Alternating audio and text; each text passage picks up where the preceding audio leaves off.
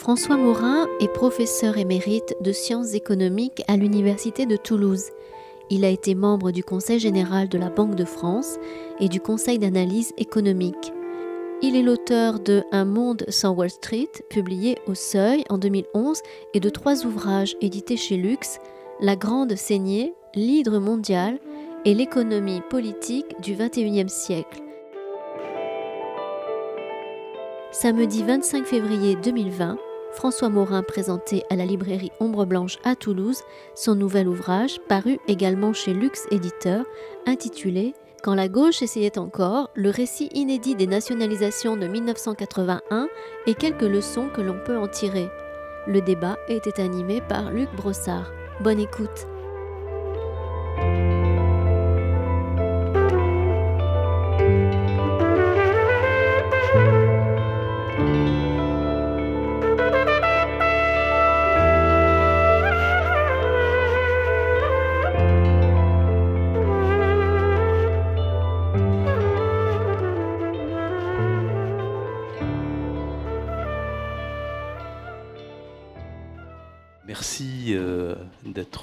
Parmi nous ce soir et merci François Morin de, revenir nous parler d'économie, enfin une économie qui nous concerne tous. L'économie nous concerne tout le temps, mais celle-là peut-être plus précisément.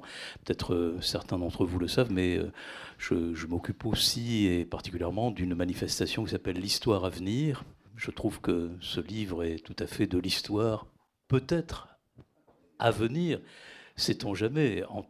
En tout cas, euh, ce, retour euh, en arrière n'est pas juste un retour dans le rétroviseur, c'est probablement aussi pour aller essayer d'aller de l'avant. Tu as amené quelqu'un avec toi pour dialoguer, Luc Brossard de Espace Marx au pluriel, puisque chaque fois il faut le préciser. Je vais vous laisser tous les deux parler de ce retour en arrière qui est peut-être un, on ne sait jamais, un grand bond en avant pour demain matin. Merci en tout cas euh, d'être parmi nous. À toi. Merci Christian de ces quelques mots d'accueil. Normalement, c'est moi qui devrais peut-être parler en premier, mais justement, Luc Brossard est là pour euh, dire quelques mots en, introduction, peut-être poser des questions, je ne sais pas. Enfin, en tous les cas, pour animer notre euh, discussion sur ce, travail euh, qui vous est présenté aujourd'hui. Luc, tu, as la parole, bien sûr. Merci. Alors, n'étant ni économiste ni financier, c'est avec un grand plaisir que je présente François et surtout son bouquin professeur émérite euh, de sciences économiques à l'Université de Toulouse. Tu as beaucoup travaillé au labo Le LEREPS, où tu as fréquenté notre ami Bernard Maris, regretté, qui a été assassiné, comme vous le savez. Et tu as publié un certain nombre de livres. Je vais me mentionner trois.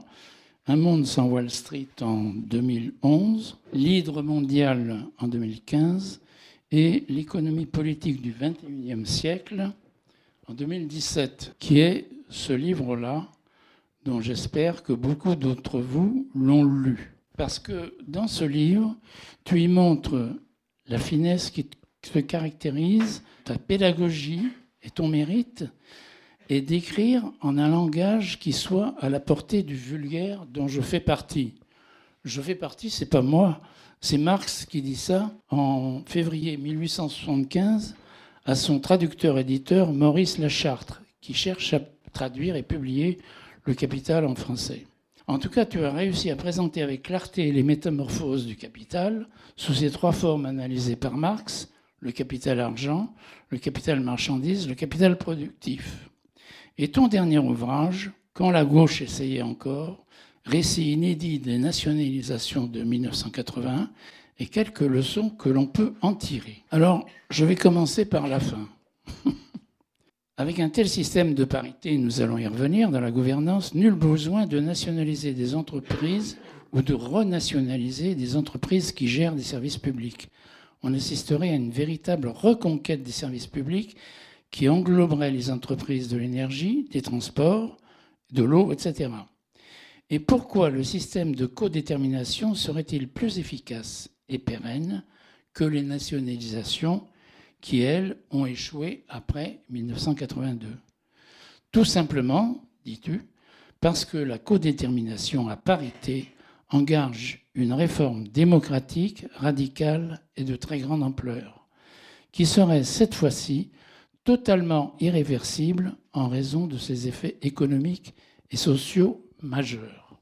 Le long de ton bouquin, dans une première partie, tu déroules ton argumentaire très détaillé et passionnant à partir des divergences que tu as vécues entre les partisans de la rupture, Mitterrand, Mauroy, euh, Le Garec, et les réformateurs, Delors, Attali, Rocard, Fabius, qui ont fini par imposer leur vue.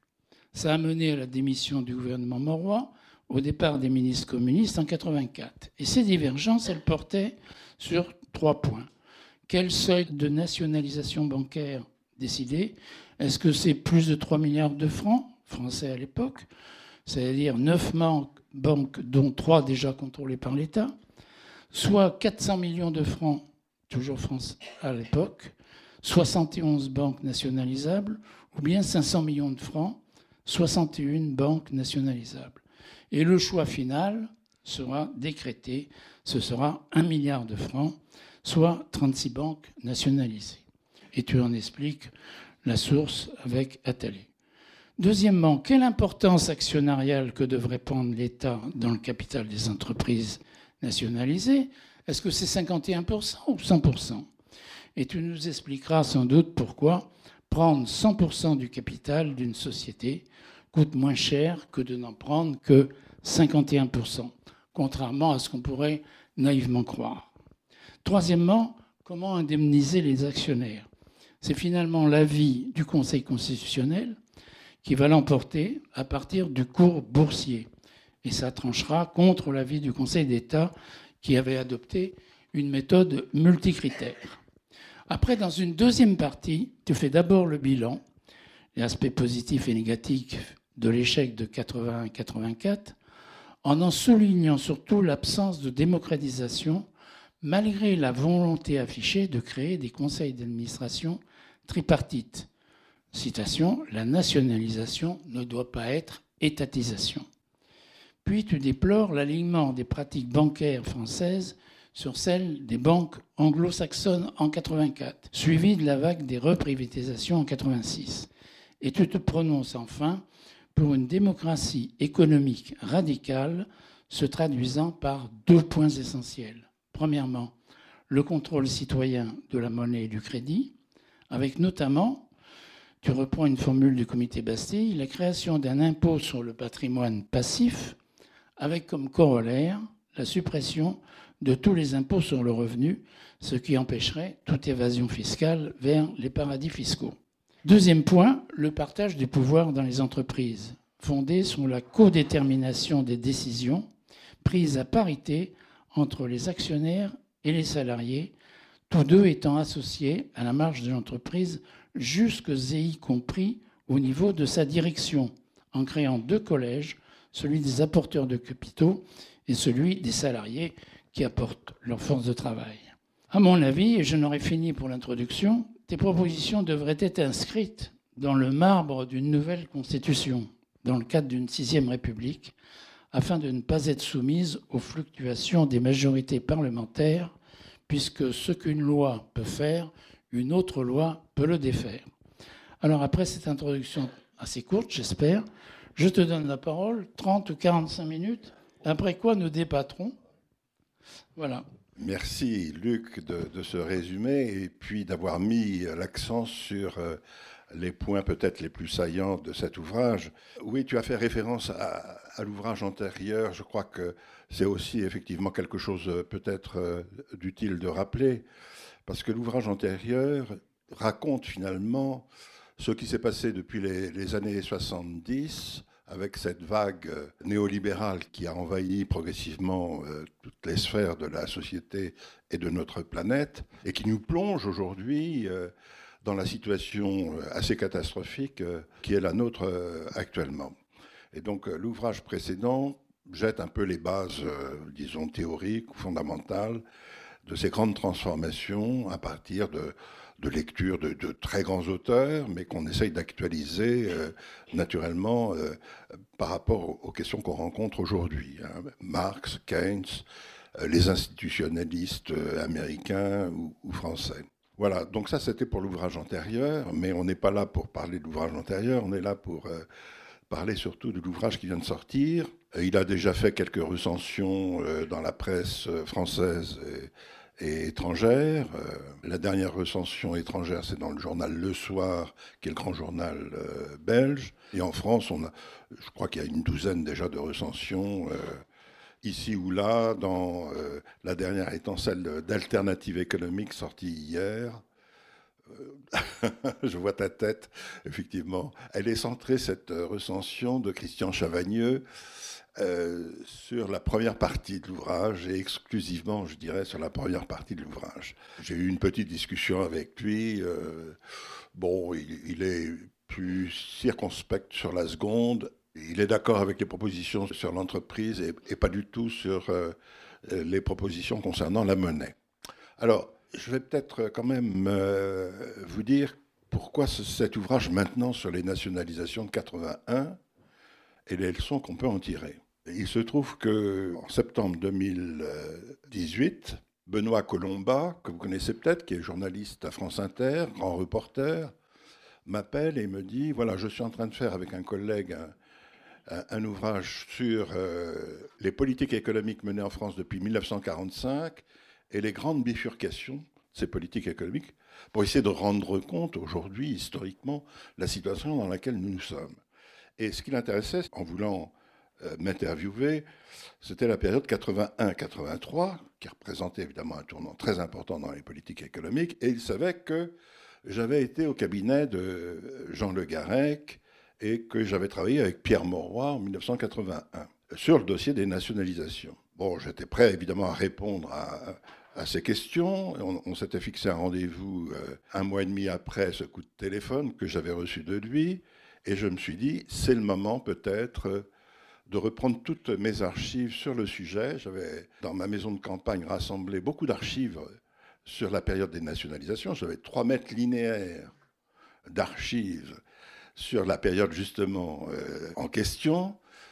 J'avais beaucoup de souvenirs et euh, j'avais vécu des choses qui n'avaient jamais été racontées jusqu'à présent. C'est pour ça que le sous-titre de l'ouvrage s'appelle Récit inédit des nationalisations de 1981. Et je me suis dit, c'est le moment de le faire. Et donc je vois Benoît Colomba, j'avais écrit une centaine de feuillets avant le rendez-vous, euh, très rapidement, pour mettre sur le papier, les, principales idées. Et finalement, pendant quatre heures, il avait mon manuscrit, enfin un premier jet, entre les mains. Il avait mis au stabilo euh, pratiquement tout le texte. Et euh, il me dit, mais alors il relisait certains passages devant moi, donc des choses que j'avais écrites. Et il me dit, mais euh, François Morin, est-ce que c'est vrai ce que vous racontez là Et ça a duré. Alors pendant deux heures, il a relu mon manuscrit. Il a été un peu éberlué. Alors j'ai dit bah oui, j'ai vécu ça comme ça. Et alors du coup, comme c'est un très bon journaliste, il m'a aidé à écrire cette première partie parce que c'était pas du tout euh, pour moi quelque chose d'évident en tant qu'universitaire. Parce qu'en tant qu'universitaire, vous savez, on a un langage euh, un peu décalé, euh, un peu clinique, euh, on met un peu de distance par rapport aux faits qu'on analyse. Mais quand on est acteur de quelque chose, on est obligé de parler à la première personne. Et c'était mon cas. Et j'avais jamais écrit de roman, j'avais jamais écrit à la première personne. Or, lui savait faire ce, genre de choses. Et donc, il m'a beaucoup aidé sur cette première partie pour en faire, comme tu l'as dit, une sorte de roman. Alors, les recensions parlent de romans, de pièces de théâtre, de thrillers, euh, de romans policiers. Voilà. Donc, la première partie, c'est ça. Je raconte les 103 jours entre mai 81 et la mi-septembre 81, il y a 103 jours, où le gouvernement a préparé le projet de loi de nationalisation avec un conflit interne intense, mais qui n'a jamais été vraiment décrit parce qu'à l'époque, il fallait surtout pas qu'on sache à l'extérieur qu'il y avait des débats euh, difficiles sur la ligne politique à prendre. Pourquoi? Parce que les intérêts économiques et financiers étaient tellement importants dans ce processus de transfert qu'il ne fallait pas donner aux adversaires potentiels les moyens de contrer ce processus. Donc, ce que je raconte, c'est, comme tu l'as dit, le conflit entre deux lignes politiques qui se sont affrontés très durement pendant cette période de préparation du projet de loi, jusqu'au moment où la loi, enfin ce projet a été déposé sur euh, le bureau de l'Assemblée nationale, à la mi-septembre 81. Donc toute la première partie de l'ouvrage est centrée sur ce récit très particulier où, évidemment, euh, ce qui m'intéresse, c'est la partie politique. Et moi, j'y étais comme conseiller technique avec ma casquette d'économiste, d'universitaire, et il se trouve que j'ai été plongé euh, au sein de ce pouvoir d'État euh, très proche. Je voyais assez régulièrement euh, Pierre Mauroy, j'étais le conseiller de Jean Le Garec comme économiste, et j'étais plus particulièrement chargé du secteur bancaire. Et donc j'ai vu tous les grands banquiers de la place avec Jean Le Garec pendant cette période. Euh, on a eu plusieurs. Je raconte de quelques épisodes dans l'ouvrage avec notamment l'un d'entre eux, Pierre Moussa, qui était le patron de Paribas à l'époque. Et alors je raconte cette histoire de façon un peu particulière si vous achetez l'ouvrage, vous le verrez. J'essaye de la centrer, cette histoire, sur ce qu'on appelle les comités restreints qui se tenaient à Matignon toutes les semaines. Entre juillet et septembre 81, il y a eu une série de comités interministériels restreints avec les ministres concernés par le projet de loi de nationalisation. Et c'est là où il y avait le débat politique et technique sur des points extrêmement euh, importants, très lourds. Hein, euh, quelle banque allait-on nationaliser? Alors, je vous assure que là, le débat, euh, il a été sévère. Hein. tu as évoqué le seuil. Il y a eu, bon, vous verrez dans le détail comment l'arbitrage s'est fait sur le seuil, mais ça a été extrêmement violent. Hein, et c'est vrai que l'opposition principale, tu l'as dit rapidement, c'était entre Jacques Delors, qui était au ministère de l'économie et des finances, donc le bastion du trésor euh, et d'une certaine technostructure euh, économique euh, et administrative, d'un côté, avec l'appui de Michel Rocard, de Robert Balinter et d'autres. Donc là, il y avait un premier courant réformiste qui disait mais écoutez, euh, d'accord, nous on veut bien qu'on nationalise pour prendre les principaux leviers de contrôle de l'économie française, mais enfin, on n'a pas besoin de, faire un truc énorme, il suffit de prendre quelques centres de pouvoir, puis ça suffit. À ce moment-là, on a des leviers pour peut-être transformer le pays dans le sens que euh, politiquement nous souhaitons. Donc ça, c'était la première tendance. Et puis il y avait l'autre tendance, plus dure, que moi j'appelle la ligne de rupture, incarné par euh, Le Garec, les ministres communistes, Chevènement, et par derrière finalement aussi Mitterrand, mais en arrière-plan seulement. Eux disaient, mais attendez, euh, c'est bien beau de prendre euh, le pouvoir de quelques centres, mais c'est pour quoi faire? Nous, on a une idée qu'il faut démocratiser les entreprises. Il faut que ces opérations soient des opérations qui, finalement, sur le plan social, pour les travailleurs et un sens. Il ne s'agit pas simplement d'avoir des leviers comme ça pour diriger l'économie française, euh, et puis ensuite, euh, ça serait suffisant. Donc, vous voyez qu'il y avait ces, deux lignes-là qui se sont opposées donc euh, très très violemment sur les, trois, principalement les trois sujets que tu as évoqués. Il y en avait d'autres plus secondaires. J'ai assisté à ces comités restreints hein, en tant que conseiller.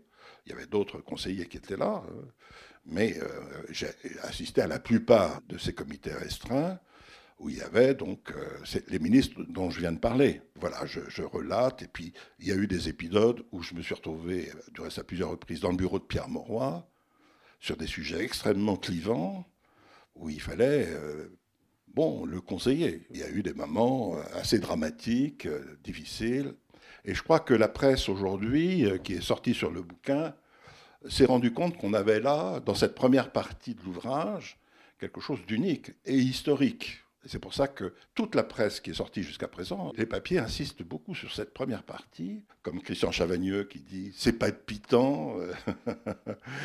D'autres, euh, comme je l'ai dit tout à l'heure, ont trouvé ça passionnant. Bon, alors, une fois qu'on a dit ça, une fois qu'on a relaté cela, ben, c'est la moitié du livre. Et l'autre partie, c'est dire mais euh, pourquoi ça Quel écho ça peut avoir aujourd'hui? Euh, Nationaliser aujourd'hui, est-ce que ça a un sens?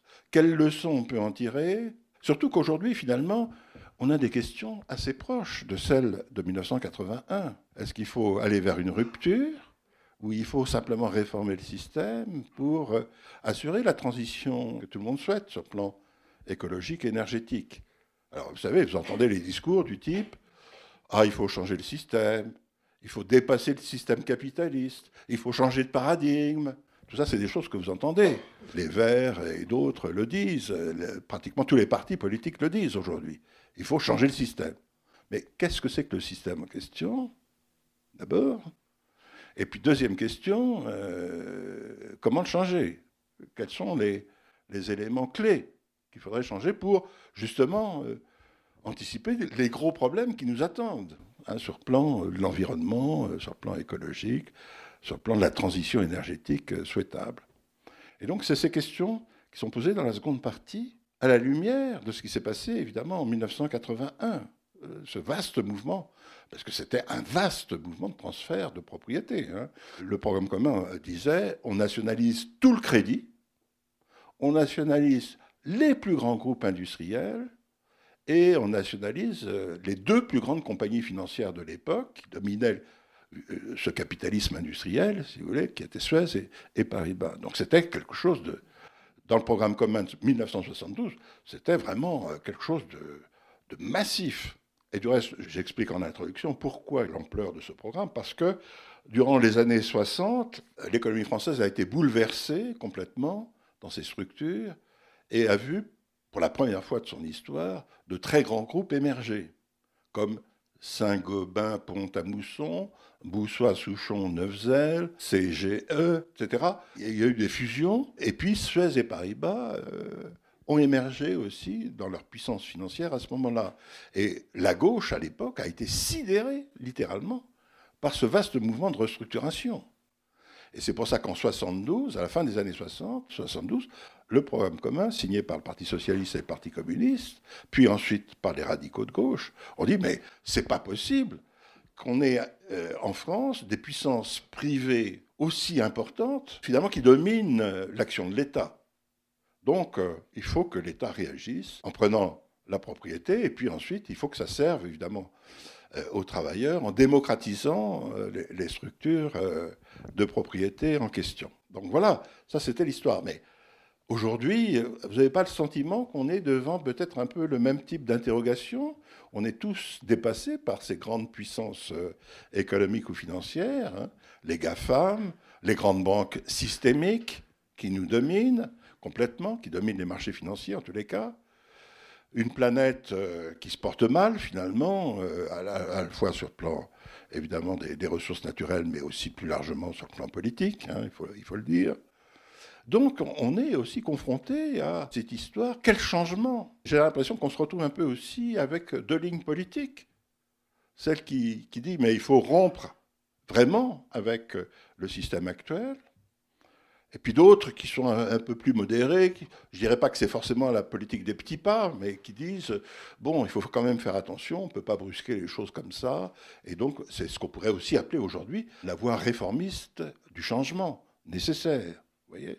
Dans la seconde partie de cet ouvrage, je pose ces questions-là et j'essaye de tirer un bilan des nationalisations qui consiste à dire, euh, après un bilan politique, idéologique, économique, j'essaie de, tirer les enseignements. Je dis, est-ce qu'il faut nationaliser aujourd'hui? Ma réponse, elle est double sur cette question. Une partie d'un paragraphe consiste à dire, euh, attention, si on veut nationaliser les plus grandes banques françaises, comme BNP Paribas, Société Générale, Natixis, euh, enfin les quatre grandes banques, le Crédit Agricole, le coût de la nationalisation est aujourd'hui faramineux. Beaucoup plus important relativement que le coût des nationalisations qui ont été faites en 81 et dont j'ai parlé tout à l'heure. Des transferts de propriété énormes, mais bon, il y avait un certain coût. À l'époque, c'était un peu moins de 50 milliards de francs nouveaux. Mais là, on serait uniquement pour simplement quatre banques, banques, on serait autour de 170 milliards d'euros. 170 milliards d'euros. Donc vous voyez bien que les pouvoirs publics n'ont pas, évidemment, ce, type de ressources. Ce serait très lourd du point de vue du budget de l'État. Euh, le budget de l'État, c'est un peu moins de 400 milliards. Euh, bon, dépenser 173 milliards, ça fait d'un seul coup monter la dette. Enfin, pourquoi pas hein. À partir du moment où les taux d'intérêt sont très bas, voire négatifs, euh, pourquoi pas Mais il s'agirait que de quatre banques, et quatre banques françaises. Bon, est-ce que ça, ça va résoudre vraiment les, les problèmes? Alors je dis, bah, plutôt non. Parce que, en plus, on s'est aperçu qu'en en 81, que le processus de nationalisation, il était réversible complètement. Puisque quatre ans après, entre 86 et 88, Jacques Chirac a privatisé toutes les entreprises qui avaient été nationalisées, et même plus. Et puis ensuite, le mouvement de privatisation a continué, que ce soit par la droite ou par la gauche. Donc vous voyez bien la réversibilité du, du système. Alors je dis, est-ce que c'est la bonne voie? Ma réponse est plutôt non, mais elle est nuancée, c'est le second point, en disant, il est probable que nous allons avoir une crise financière majeure, plus importante que celle qu'on a connue en 2007-2008. L'histoire du coronavirus depuis hier commence à faire des siennes sur les marchés financiers. Les chutes sont brutales.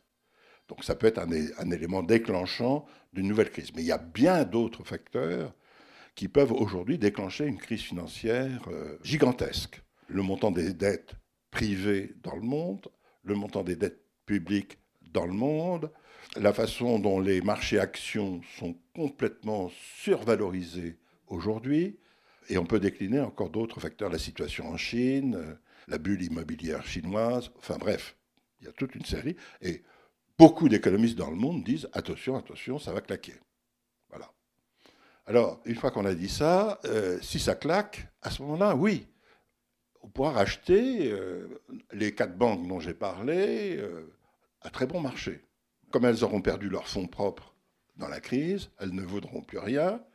Donc pour un euro, euh, vous pourrez racheter BNP Paribas, etc. Bon, donc là, il ne faudra pas se gêner, il faudra le faire. Mais c'est toujours la même question ensuite. Pourquoi faire? Pourquoi on rachète? Parce que l'expérience des nationalisations, deuxième leçon, nous a démontré que ces nationalisations, finalement, ont abouti simplement à de l'étatisation. Que les, travailleurs ne se sont pas retrouvés d'un seul coup dans un univers différent.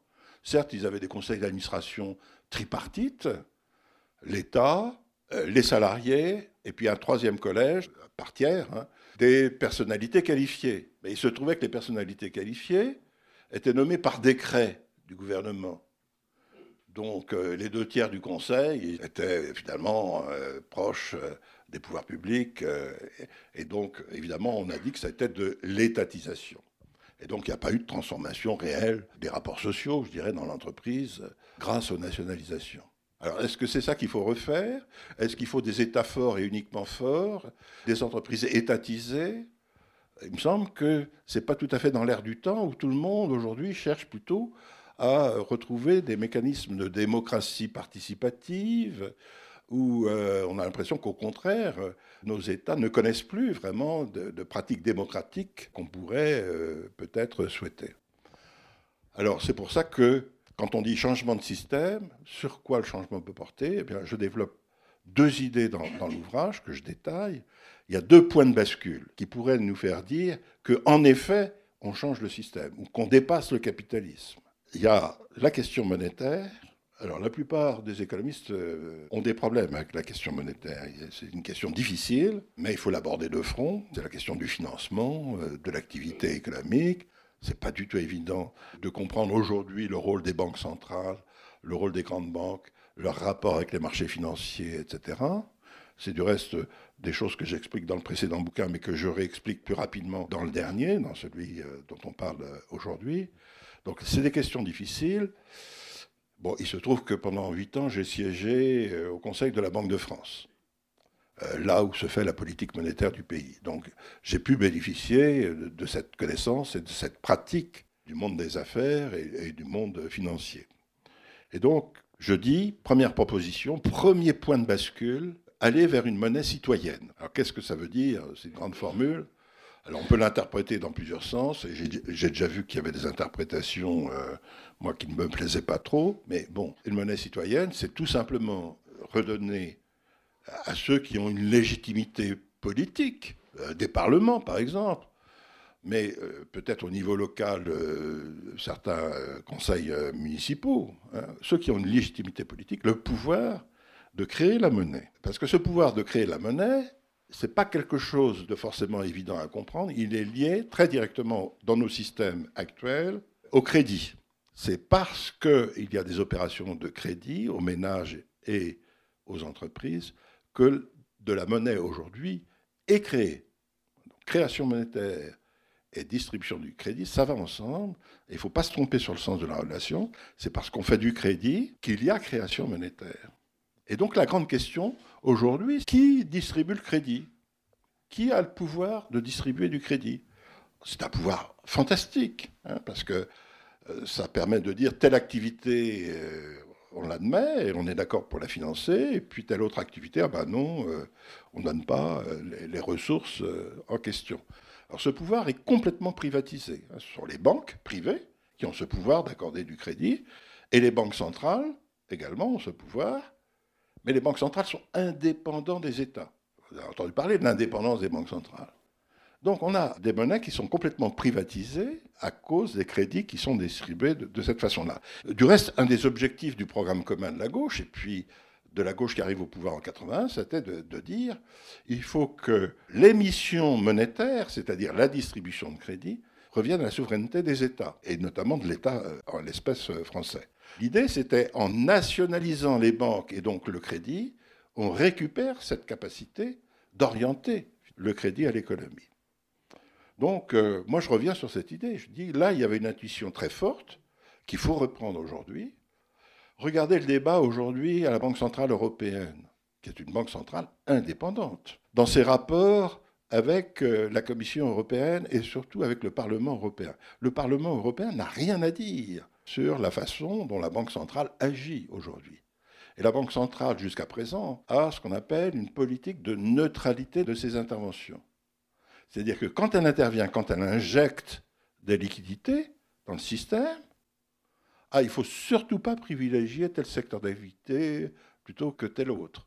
Il ne faut pas privilégier les, activités non carbonées, par exemple, hein, pour aller vite, par rapport à, celles qui sont carbonées. Ah, parce que si on faisait ça, on ferait de la politique. Et on ne veut surtout pas faire de la politique. Et ça, c'est le propre de l'approche néolibérale de l'économie.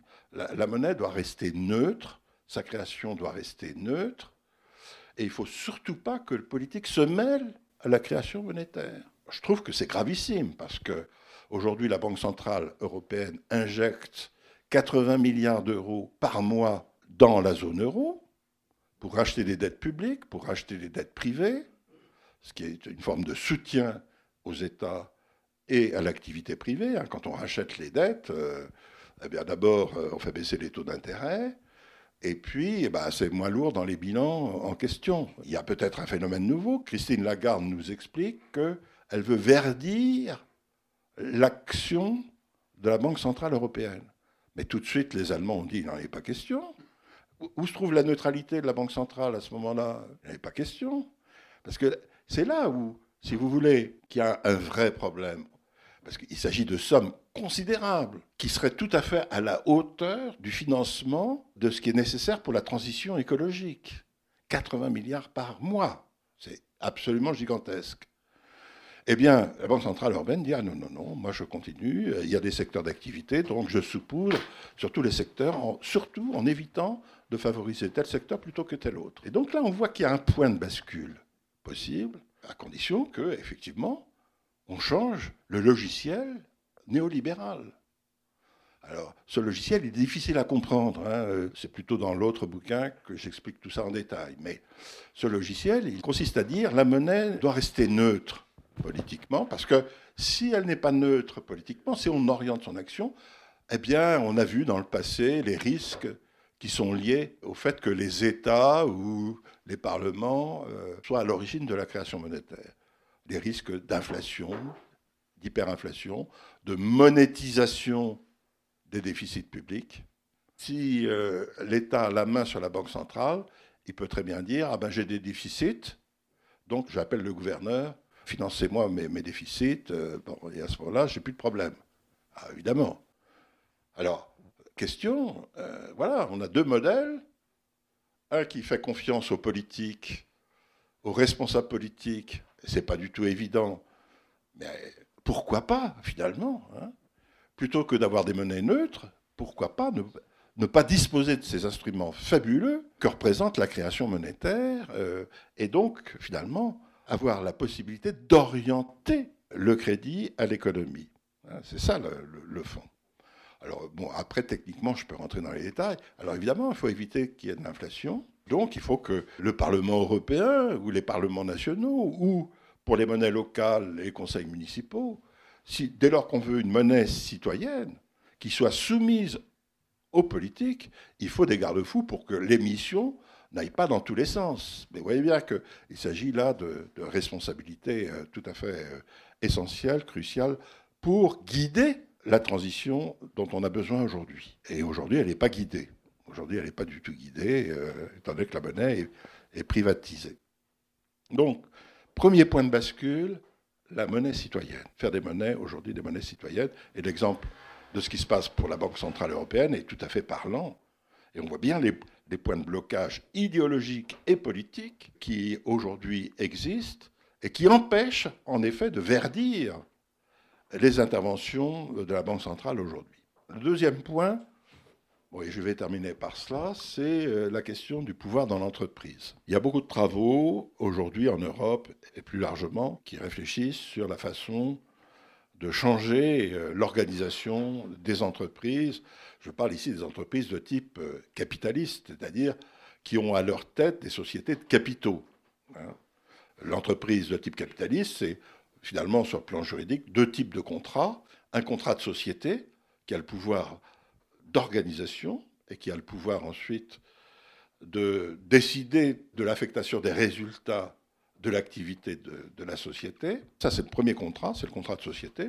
Et puis ensuite, vous avez les contrats de travail. Bah oui, pour qu'il y ait une activité, il faut quand même des travailleurs. Voilà, ce qu'on appelle entreprise, c'est la réunion sur le plan juridique de ces deux types de contrats. Pourquoi ce n'est que le capital qui est dans la société, dans le premier type de contrat, pourquoi c'est le capital qui a à la fois le pouvoir d'organisation à travers les assemblées générales, à travers les conseils d'administration de surveillance et les directions.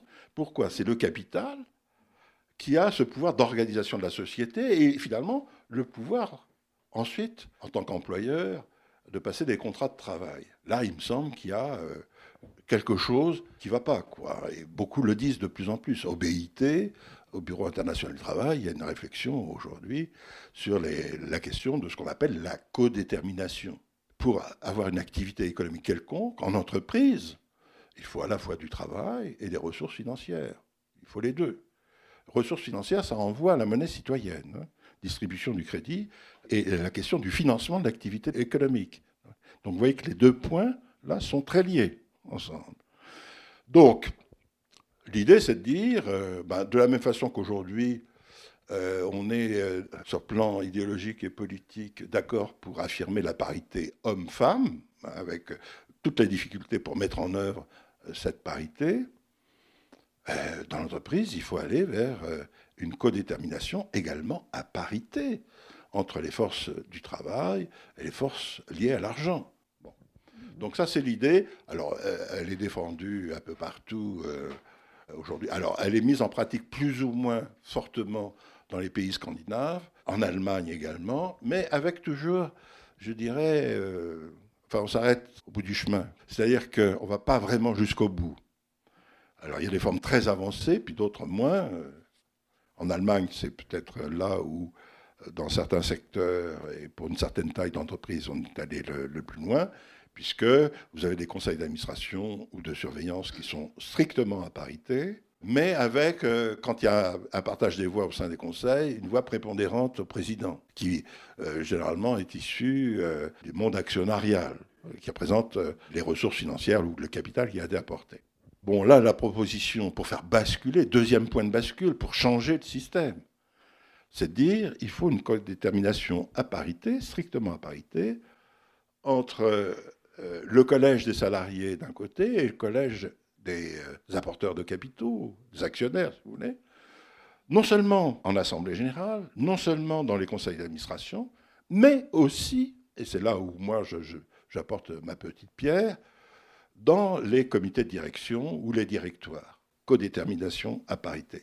Et c'est seulement si on arrive jusque-là qu'on pourra dire qu'on change la nature de l'entreprise, qu'on change le lien de subordination qui existe aujourd'hui à travers le contrat de travail, et qu'on euh, on aura peut-être euh, effectivement euh, d'autres objectifs dans l'entreprise que celui de, faire du profit, hein, puisque les travailleurs auront aussi un mot à dire sur la finalité de l'activité d'entreprise. Donc vous voyez, on est parti des nationalisations, et puis on arrive à ces deux leçons que je tire, moi, de ce qui s'est passé en 1981, monnaie citoyenne et pouvoir dans l'entreprise qu'il faut changer. Je pense qu'avec ces deux mesures, on touche vraiment à la racine de ce qui fait les blocages aujourd'hui euh, dans notre système économique et qui peut-être permettrait d'en changer la nature et qui changerait aussi. Alors j'appelle ça, en effet, tu l'as rappelé, Luc, euh,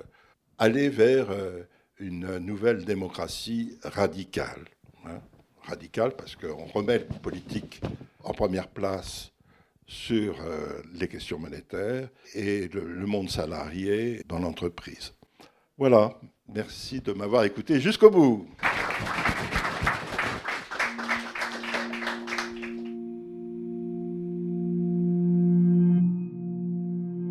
Vous écoutez François Morin, invité de la librairie Ombre Blanche à Toulouse, samedi 25 février 2020, autour de la parution de son ouvrage Quand la gauche essayait encore, le récit inédit des nationalisations de 1981 et quelques leçons que l'on peut en tirer, publié chez Lux Éditeur.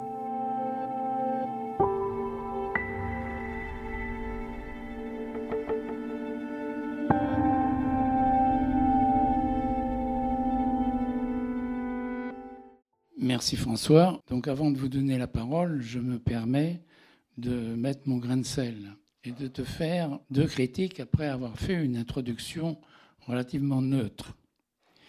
J'ai deux critiques, l'une interne et l'autre externe. En interne, est-ce qu'un vacataire, un CDD, voire un CDI sur projet de trois ans, aura le même poids dans ton entreprise idéale qu'un CDI on ne posera sûrement pas cette question de statut, voire de son ancienneté, un actionnaire, surtout cet actionnaire apporte énormément de capital à l'entreprise. Ça, c'est le premier aspect. Et donc, bien sûr, découle de là la question de savoir s'il ne faudrait pas instaurer une sorte de police des mœurs pour éviter la corruption au sein de cette entreprise. Je veux dire par là qu'il faudrait créer un conseil d'éthique pour éviter que des actionnaires trop généreux ne puissent acheter des voix de certains salariés élus dans les conseils constitués à parité. Parce que je voudrais rappeler que la parité patronat-salarié a été instituée dans les caisses de gestion de la sécurité sociale en 1964, parité qui dessaisissait beaucoup de caisses de leur gestion ouvrière telle qu'elle avait été voulue par la CGT et Ambroise Croizat en 1946. Ça, c'est le premier point. Et en plus, alors, dans quel collège faudrait-il comptabiliser les salariés actionnaires qui posséderaient des actions? Ensuite, deuxième critique externe. En quoi cette intégration juridiquement reconnue des salariés dans l'entreprise modifiera-t-elle les fonctions prédatrices de l'entreprise qui exploite les forces de travail des salariés et les richesses de la nature. Dans les entreprises publiques, on peut espérer que leur fonction d'être au service des citoyens puisse être renforcée, surtout en leur adjoignant en plus des collèges supplémentaires d'utilisateurs, en allant vers une sorte de gestion tripartite. Mais dans les entreprises privées, dont la fonction restera de faire du profit au détriment de la santé des travailleurs, des salariés et de la préservation de la nature, cela n'entraînera pas un changement de paradigme, comme c'est le cas avec les propositions que je soutiens de Bernard Friot. En somme, avons-nous besoin réellement d'actionnaires? Surtout qu'on peut très bien imaginer, comme Bernard Friot le fait, que le nécessaire apport de capitaux pour développer une entreprise ou la créer puisse se faire par une caisse alimentée par les cotisations salariales généralisées. Deuxième point. Si tu veux, on peut prendre d'autres questions dans la salle et tu euh, réponds. Jean Bachellery. Je vais reprendre les propos de Luc. Euh, j'ai bien connu l'Allemagne pour y avoir vécu et surtout pour avoir vécu une expérience de, de fusion entre deux banques, une banque française et une banque allemande, qui a échoué pour diverses raisons, mais peu importe. Mais j'ai vu comment fonctionnait euh, la cogestion dans cette banque allemande. Et je ne vais pas parler d'éthique, mais il y a quand même un autre exemple en Allemagne qui fait froid dans le dos. Peter Hartz, le théoricien des réformes structurelles allemandes mises en place par Gerhard Schröder, était directeur du personnel de Volkswagen, qui, était avant une qui est toujours une entreprise partiellement publique en Allemagne. Or, Peter Hartz, quelque temps après, a été condamné sévèrement par la justice allemande pour corruption active de syndicalistes et d'autres personnes. Et je rajouterai à cela, euh, est-ce que la cogestion dans les pays scandinaves ou en Allemagne a été un frein à la mondialisation néolibérale? Voilà. Et en ce qui concerne l'Allemagne, le DGB a été en partie acheté, notamment quand les, réformes de Peter Hartz ont été mises en place. Rappelons quand même les conséquences des réformes de Peter Hartz qui ont été mises en place en France successivement, non pas par Sarkozy, mais par François Hollande et par son ami Emmanuel Macron. Et en Allemagne, ça a été fait, euh, c'était l'agenda 2010, c'était fait en 2005. Donc, euh, l'inspirateur de M. Macron, ben, il est là, hein. c'était un social-démocrate, Peter Hartz. Et Peter Hartz était quelqu'un qui a corrompu, qui a acheté les syndicats. Et alors en Allemagne, il y a un syndicat unique, en France, moi j'ai vécu dans une banque dont je ne donnerai pas le nom. Euh, effectivement, s'il y avait un comité d'éthique pour savoir comment on achète les syndicalistes, ça serait peut-être un peu plus difficile. Mais euh, honnêtement, les comités d'éthique dans la banque, d'abord, au début c'était des comités d'éthique, puis après c'est devenu de la déontologie.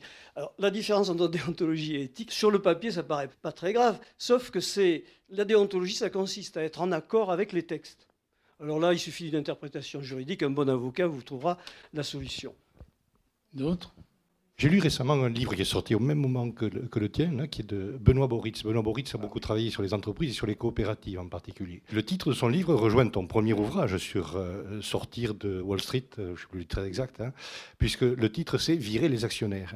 Parce qu'en fait, il va plus loin. En gros, dans ce que tu viens d'exposer, je retrouve à, peu près ce qu'il développe dans son ouvrage, sauf qu'en plus, il dit on met dehors les actionnaires. Et on crée des fonds solidaires d'investissement locaux, etc., qui, eux, vont financer les entreprises. D'accord? Schéma favorisé par le fait qu'effectivement, on va vers une crise économique où, de toute façon, les actions qui sont purement spéculatives, qui n'ont rien à voir avec la valeur au bilan des entreprises, vont de toute façon ne plus valoir grand-chose à très court terme. C'est bien possible. Hein. C'est très complémentaire, je crois. Hein. C'est vraiment euh, très intéressant parce que ben, on n'a plus les actionnaires, on, on, sort de ces problèmes-là, puisque, bon, il y en aura d'autres. Euh, juste euh, deux choses. Euh, j'ai réagi beaucoup à la réaction de euh, Jean Bachellery euh, parce que pour être juriste, conseil juridique et fiscal, avocate d'affaires depuis 40 ans, enfin ayant exercé 40 ans, je sais parfaitement que la corruption existe, qu'il y a des périodes un peu plus morales que d'autres, et il y a des périodes, enfin bon, bref, ça existe depuis Mathusalem, et que donc, je pense qu'on ne peut pas penser une réforme en l'extrayant toute seule, et en se disant qu'il faut qu'elle s'auto-censure. Il faut faire une réforme et ensuite il faut qu'il y ait dans cette réforme un système judiciaire qui fasse réellement bien son boulot. Mais on ne pourra jamais empêcher quelqu'un qui a le pouvoir de corrompre les autres. Ça, excusez-moi, mais je pense que ça n'existe pas. Ça n'empêche pas, à mon point de vue, et c'est justement l'argument qu'il faut donner, ça, c'est complètement indépendant des réformes qu'il faut faire, et il faut quand même faire les réformes. Ça, excusez-moi, mais j'en suis vraiment convaincue. Bon, l'autre chose sur euh, la nature, c'était une question que j'aurais bien voulu euh, te poser. Dans les années 80, j'ai fait partie du CJD et le CJD avait fait un livre blanc avec la structure de l'entreprise qui était le lieu géométrique ou le lieu centripète d'intérêts divergents. Et je trouve que c'est très important d'avoir le lieu d'équilibre d'intérêts divergents sur lequel il faut trouver quand même le point d'équilibre qui fait un système de fonctionnement euh, le contraire de centrifuge, je pense que c'est centripète, hein, c'est ça. Bon, voilà. Et que euh, dans là-dedans, il mettait trois acteurs le capital, donc les actionnaires, les salariés, mais ils n'étaient pas deux. Il mettait aussi les clients, donc le marché d'activité. Cette euh, trilogie, trialité, ce trio, me paraît peut-être équilibrer l'ensemble des intérêts divergents et forcément l'entreprise, quand on l'analyse au fond, euh, c'est pour ça que les réformes actuelles, et j'aimerais bien savoir ce que tu en penses, la réforme actuelle de la définition du code même civil et même pas du commerce sur l'entreprise, euh, qui fait intervenir euh, la raison d'être de l'entreprise, ses objectifs, etc. Je trouve que on évolue un peu quand même dans ce sens. Ok, bon alors je vais essayer de répondre. On a bien compris les deux premières interpellations sur euh, les problèmes de, corruption. Euh, on peut souhaiter effectivement aussi une police des mœurs, tout ça. Je pense que la dernière intervention montre qu'il y a en effet peut-être une idée qu'il faut défendre, et puis ensuite, euh, il faut mettre les moyens pour qu'elle puisse se réaliser sans qu'on puisse la, détourner. Voilà, depuis très longtemps, certains syndicalistes ont pu être achetés par le patronat, hein, disons les choses comme il faut. Il y a, eu des procès là-dessus et euh, on sait très bien que ça existe, mais ça ne doit pas empêcher effectivement de penser à une réforme en profondeur de, de l'entreprise. Donc ça, c'est le premier point. Je crois que France Flamand, qui vient d'intervenir, a répondu à ce type d'objection. Alors ensuite, L'autre objection, c'est euh, effectivement pourquoi ne pas virer les actionnaires? Hein, C'est plus simple comme formule, euh, et c'est une formule choc. Moi, j'ai préféré parler de point de bascule, parce que euh, aller vers les thèses de Bernard Friot ou aller vers les thèses de Boritz, c'est changer à 100% le modèle économique, mais à 100% radicalement. Un petit peu comme ça s'est passé en Union soviétique euh, au moment de la révolution euh, de 1917. On change complètement de modèle. Il n'y a plus d'actionnaires, plus de capital. Le capital, non, c'est fini, quoi. Hein, on n'en parle plus. Je ne le dirai pas, mais certains y verront le risque d'une soviétisation de l'économie. Bon, peut-être qu'il faut aller vers ça, d'une certaine façon, en, termes d'objectifs, si on veut réaliser la, transition écologique. Moi, je dis, euh, attention, il y a des points de bascule qui peuvent faire changer vraiment le système à partir de pratiques qui existent déjà aujourd'hui. Là, j'ai pris l'exemple, les questions monétaires sont fondamentales. dans ce type d'approche où on dit on vire les actionnaires, on a du mal quand même à imaginer euh, comment euh, on distribue le crédit, qui distribue le crédit. Alors, est-ce qu'on reprend la formule que je propose, où le politique, euh, finalement, joue un rôle en même temps que dans les entreprises et notamment dans les banques, on a un système de codétermination à parité, où là, il n'y a pas simplement que l'intérêt des actionnaires qui est en cause, ou bien euh, est-ce qu'on imagine d'autres systèmes? Je, vois bien que le système de la cotisation sociale à la Bernard Friot, euh, c'est quelque chose qui a marché dans certains domaines. Est-ce que du jour au lendemain, dans un pays comme la France, immergé euh, aujourd'hui encore euh, dans, cette mondialisation, passer brutalement d'un système à un autre sous cette forme-là, est-ce que, euh, voilà, c'est toujours la même question, est-ce que ce n'est pas une trop grande rupture? Dans mon bouquin, j'explique qu'en 81, il y avait aussi les partisans de la grande rupture, et Mitterrand n'a pas voulu en entendre parler, il les a balayés tout de suite politiquement. Pendant trois semaines, il y a eu une mission confiée à Jacques Piette entre le 1er juin et le 26 juin 1981, qui eux étaient partisans de la grande rupture, et qui consistait à dire on met immédiatement des commissaires politiques à la tête de chaque entreprise potentiellement nationalisable pour euh, contrôler tout ce qui va se faire. Et Mitterrand a dit non. Est-ce qu'il a eu tort ou pas? Bon, C'est une autre chose. Après, euh, Monroy a été obligé aussi de réintroduire ce qu'il a appelé des délégués, mais sous une forme plus souple et moins, moins brutale. Bon. Donc, moi, la question que je me pose, c'est les voies de passage, peut-être vers cette euh, économie où il n'y aura plus d'actionnaires. Mais euh, la codétermination, on la voit dans certains pays avancer. On n'est pas jusqu'à la proposition que moi je propose, mais on la voit avancer. Ce n'est pas quelque chose de complètement, je dirais, théorique. Même chose quand je parle de la Banque Centrale Européenne, et à partir du moment où Christine Lagarde dit qu'il faut verdir l'action de la Banque Centrale Européenne, sans que pour l'instant ça se traduise d'aucune façon. On voit bien que là, il va y avoir un enjeu dans les mois qui viennent, tout à fait central, parce que c'est la pensée néolibérale qui tombe. Si on verdit effectivement l'action de la Banque Centrale Européenne. Si la Banque Centrale commence à faire de la politique, alors on va se demander avec quelle légitimité. Elle n'a aucune légitimité démocratique. Et donc, quel sera le rôle du Parlement à ce moment-là par rapport à la Banque Centrale Européenne? Donc là, on voit des enjeux qui sont tout à fait actuels et extrêmement importants. Enfin, moi, j'en parle encore une fois, ayant eu cette expérience euh, à la Banque de France. Et on voit tout de suite des résistances très fortes s'affirmer en Allemagne et de la part de certains idéologues pour dire qu'il n'est pas question d'entrer dans cette direction. Alors qu'il y a les moyens, effectivement, pour euh, peut-être en effet changer vraiment les choses. Euh. Donc voilà un, point de bascule. Et l'autre point, bah oui, euh, moi je dis, avant de virer les actionnaires, bah, il faut mettre une force en phase 2 avec laquelle il faudra composer et euh, à ce moment-là, alors on va beaucoup plus loin que la loi Pacte, hein, où effectivement, France a dit euh, que ça change un peu les choses, mais enfin, rien n'est obligatoire dans la loi Pacte concernant justement la raison d'être des entreprises. Et puis la participation des salariés au conseil d'administration, c'est peanut, c'est rien du tout. Donc euh, la, loi Pacte n'avance pas vraiment dans, dans les directions qu'on pourrait souhaiter.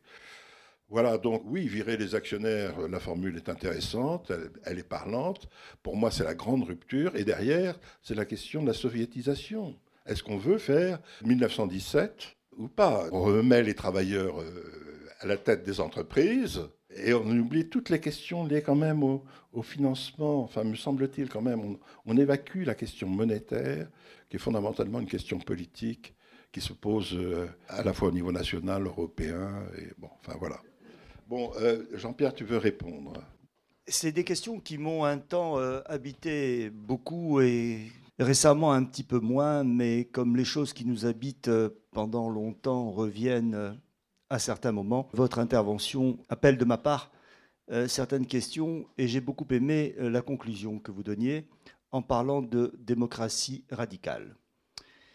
J'en profite pour répondre une légère parenthèse sur les grandes modifications structurelles comme virer le capital ou inventer un nouveau dispositif concernant les salariés, comme si subitement en France nous étions prêts à abandonner notre conservatisme constitutif. Et l'énorme résistance évidente dans tous les corps représentants, les finances ou les salariés, au changement quel qu'il soit. Alors avant d'arriver à virer le capital, on a un sacré bout de chemin à faire, ou avant de donner le pouvoir que vous souhaitez aux salariés, pour gérer elles-mêmes les entreprises à la place des capitalistes, on a encore un long bout de chemin à faire. Par contre, dans démocratie radicale, il y a évidemment démocratie, et là nous avons une attache particulière en France à démocratie. Et radical, on s'en méfie. Mais radical, c'est d'abord un état des lieux, un état des lieux important, un état des lieux des outils, c'est notre capacité à accepter une prise de risque importante, c'est notre capacité à inventer, c'est notre capacité à construire. Alors là, oui, je vous retrouve avec les deux éléments que vous développez, à travers l'approche financière du capital et à travers ce dispositif imaginé à parité avec le contrat social, nous avons là deux éléments et je partage totalement euh, le point de bascule que vous proposez. Et je me pose néanmoins quelques questions, notamment par rapport à l'argent et par rapport à la monnaie. L'idée de monnaie citoyenne est une idée assez enthousiasmante.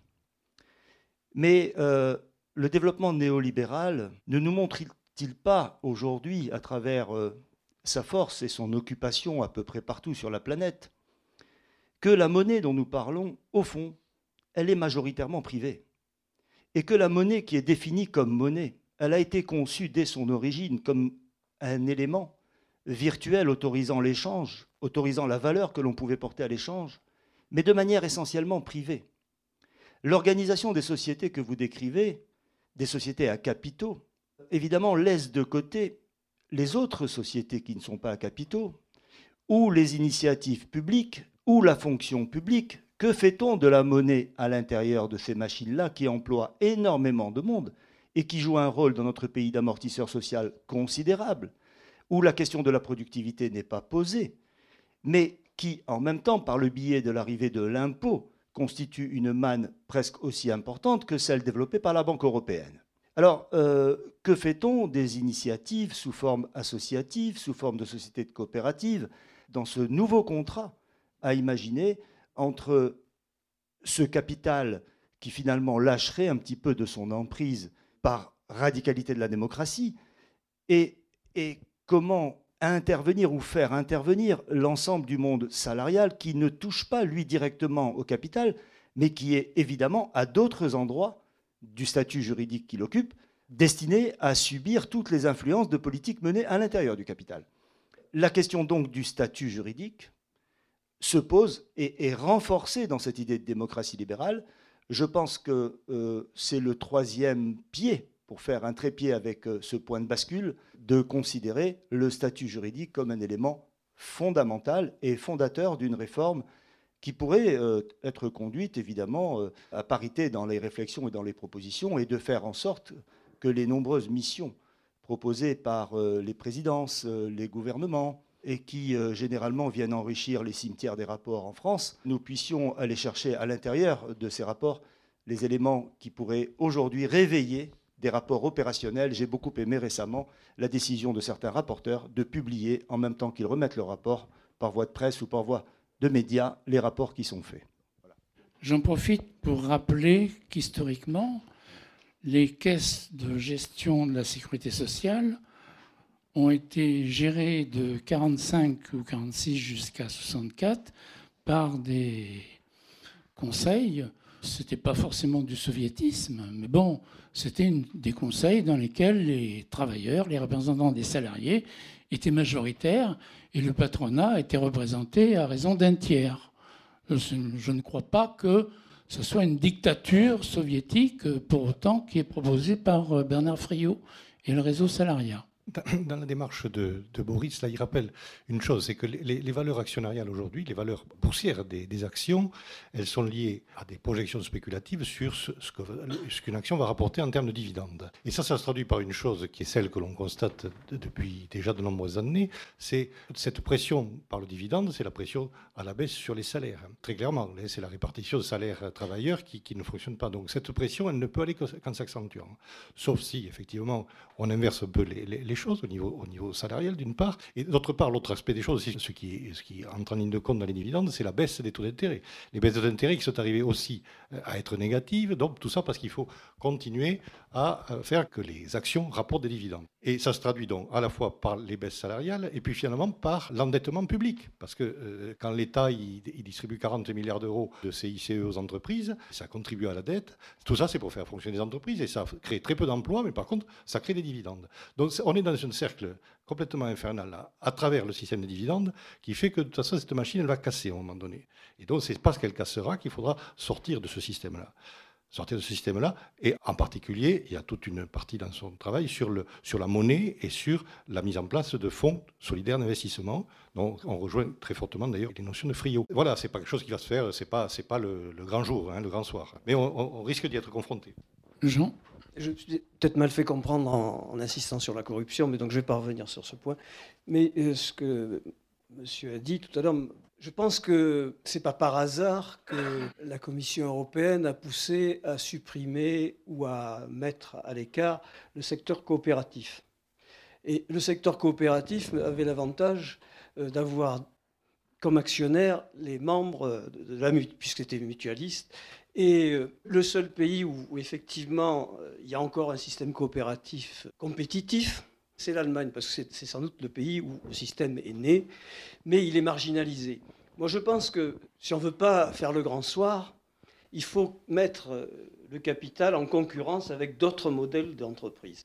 Et le modèle coopératif me semble être un modèle particulièrement adapté, surtout qu'on pourrait euh, imaginer qu'il comprenne aussi effectivement les utilisateurs ou les consommateurs dans les instances euh, de gestion de ce type d'entreprise.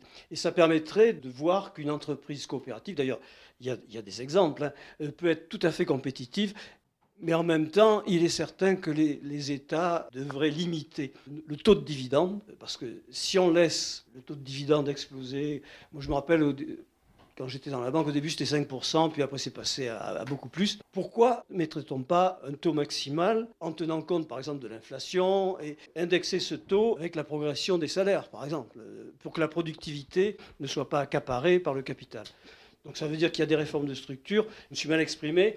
Je pense que la structure allemande de cogestion montre les limites du modèle, en Suède aussi. Et alors en Suède, ce qu'il faut rappeler, c'est que la cogestion était très très bien partie, trop bien partie puisqu'effectivement, dans les entreprises, une partie des bénéfices, chaque année, était abondée à un fonds social qui était géré donc là par les, salariés. Et il est arrivé un moment où ils étaient devenus actionnaires très très importants d'un certain nombre d'entreprises.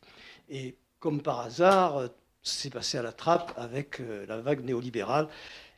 C'est pour ça que je crois que l'idée de, codétermination est une bonne idée, mais il faut voir quelles en ont été les limites pratiques face à un mouvement néolibéral qui a tout emporté sur son passage. Je crois qu'on arrive vers la fin. Alors donc je vais répondre, il y a tout un secteur de l'économie sociale et solidaire qui existe et qu'il faut absolument maintenir, privilégier, renforcer, etc. Ça me semble complètement évident. Euh, euh, il y a énormément d'initiatives qui sont prises à ce niveau-là et, donc euh, il n'est pas question évidemment de laisser tomber ce secteur d'une façon ou d'une autre. Ça c'est le premier point.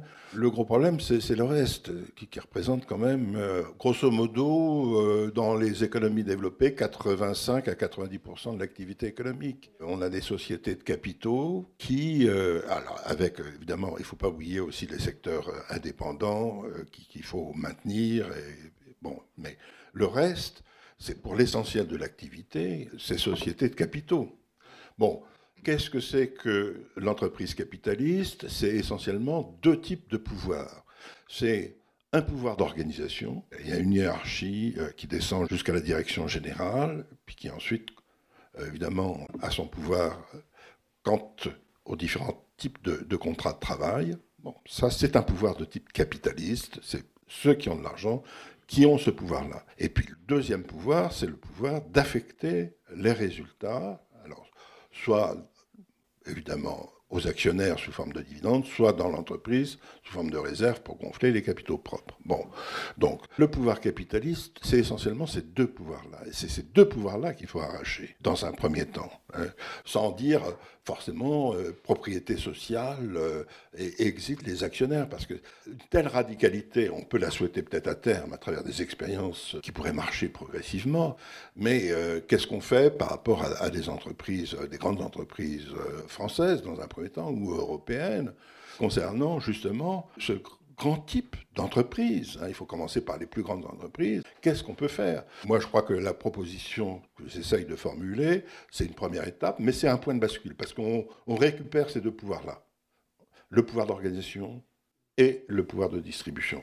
Ça n'implique pas... Euh, un bouleversement total des structures de la propriété, je, le reconnais. Hein. Alors euh, ensuite, euh, une fois cette étape franchie, moi je suis assez d'accord pour explorer plus à fond les thèses de Bernard Friot. Ça ne me gêne pas. Euh, à partir du moment où, à la base, il y a une mobilisation politique et démocratique qui permet de faire ce type de bascule, on peut aller évidemment beaucoup plus loin ensuite. Euh, quand on a lu Marx, on, connaît la nature du profit hein, qui, va au capital. Hein. c'est du surtravail euh, qui est approprié euh, bon, à travers ce type de dispositif institutionnel et on pourrait souhaiter que ce surtravail soit approprié collectivement et non pas privativement. Ça, ça me semble tout à fait clair. La monnaie est privée. Oui, elle est privée aujourd'hui, alors que dans d'autres périodes euh, du, capitalisme, elle ne l'était pas. En tous les cas, beaucoup moins. Euh, une monnaie est privée à partir du moment où son émission est faite par des acteurs privés, et à partir du moment où les taux d'intérêt et les taux de change sont fixés par les lois du marché. Toutes ces raisons-là font qu'une monnaie est privée, et, nous sommes dans cette situation. Quand on était dans, dans le système de Bretton Woods entre 1945 et 1971, on ne peut pas dire que la monnaie était privée parce que les taux de change étaient fixes, fixés par les États. Donc politiquement, les taux d'intérêt étaient dans la main des banques centrales et les banques centrales étaient dans la main du pouvoir politique. Donc les deux prix fondamentaux de la monnaie, taux de change, taux d'intérêt, étaient donc euh, fixés par, par la puissance publique, euh, et l'émission monétaire liée au crédit relevait aussi euh, de la puissance publique. La monnaie était à ce moment-là un bien public. Je pense qu'il est fondamental de revenir euh, sous des formes évidemment différentes, parce qu'on n'a pas du tout la, la, même organisation institutionnelle, et puis on a une banque centrale européenne dont il faut tenir compte bien que on peut penser qu'à la faveur de la prochaine crise, si je puis dire, euh, ça risque de sauter. Hein, la zone euro risque de sauter, avec un retour à des monnaies nationales. mais le problème se posera aussi à ce moment-là, savoir si les banques centrales nationales seront indépendantes ou pas. La pensée néolibérale est très attachée à l'idée d'indépendance des banques centrales. J'ai bien conscience que je ne propose pas une révolution radicale du point de vue de l'appropriation sociale, c'est clair je propose des points de bascule qui sont à portée de main. Voilà, par rapport euh, surtout aux plus grandes entreprises qu'on peut connaître euh, dans notre pays ou en Europe, et peut-être même euh, plus largement, je pense que c'est des propositions qui peuvent être crédibilisées assez vite, dont la mise en pratique ne coûte pas un sou. Ne coûte pas un sou. Eh bien, merci beaucoup François.